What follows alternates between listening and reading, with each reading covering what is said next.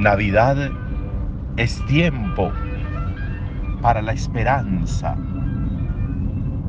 La Navidad es la consumación de la esperanza del pueblo de Israel.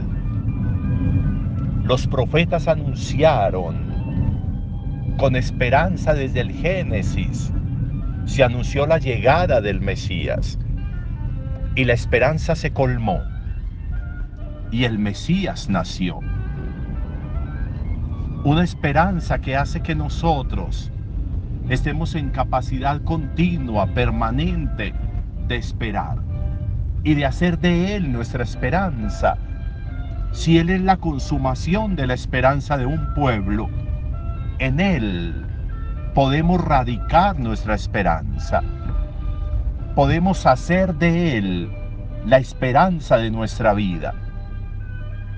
Podemos hacer de Jesús nuestro camino de esperanza. Confiar en Él, confiar en su amor, confiar en su presencia, confiar en la razón de su nacimiento.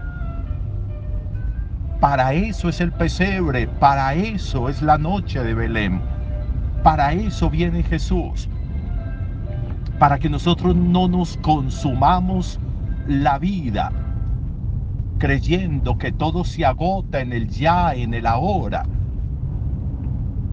el creyente, el cristiano, es un hombre y es una mujer de esperanza.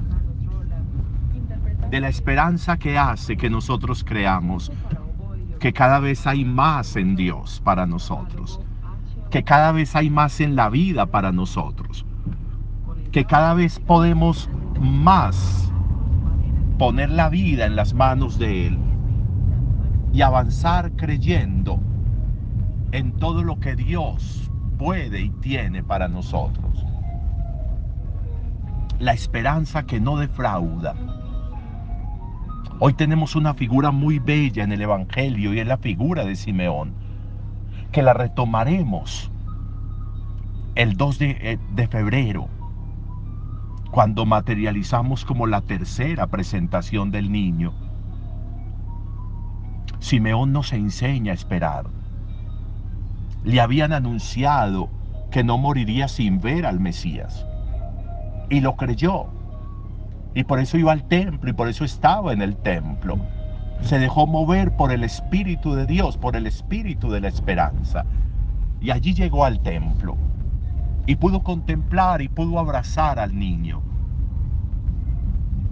Se colmó también su esperanza. Sin esperanza no se puede vivir. Sin esperanza no se puede caminar. Sin esperanza no se pueden tomar decisiones. Sin esperanza no se hacen, no se toman decisiones basadas en promesas. Sin esperanza de nuevo no se puede vivir. El día a día es demasiado lacerante. El día a día consume demasiado como para que nosotros perdamos la esperanza. Una esperanza cierta, una esperanza que no defrauda. Eso es el Mesías. Eso es Jesús. Qué importante que nosotros revisáramos nuestro ejercicio de la esperanza. La esperanza no se le pide a Dios, la esperanza se materializa en el día a día.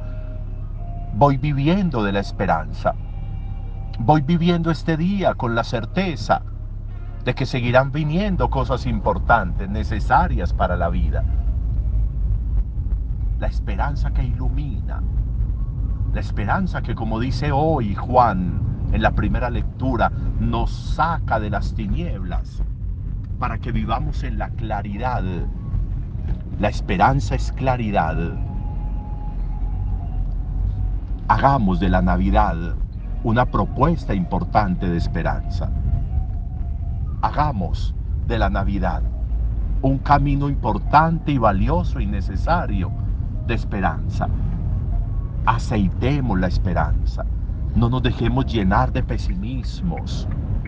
No nos dejemos dañar la vida como con aves de mal agüero.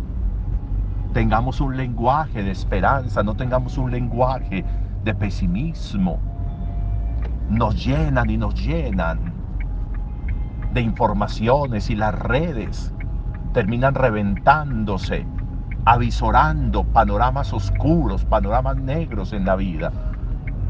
No nos dejemos robar la esperanza. La esperanza nos ha nacido en Belén. No nos la dejemos robar. Eso nos identifica como cristianos. Cristiano es aquel que espera. Cristiano es aquel que confía. Cristiano es aquel que pone su vida en las manos de Dios. Cristiano es aquel que tiene la certeza de que junto a Dios todo es distinto. Cristiano es aquel que cree que todo lo mejor está por venir en su vida porque cree en Dios. Y Dios es el dueño de cielo y tierra y Dios es el hacedor de todo. Vivamos en la esperanza. Navidad es tiempo para la esperanza. Buen día para todos.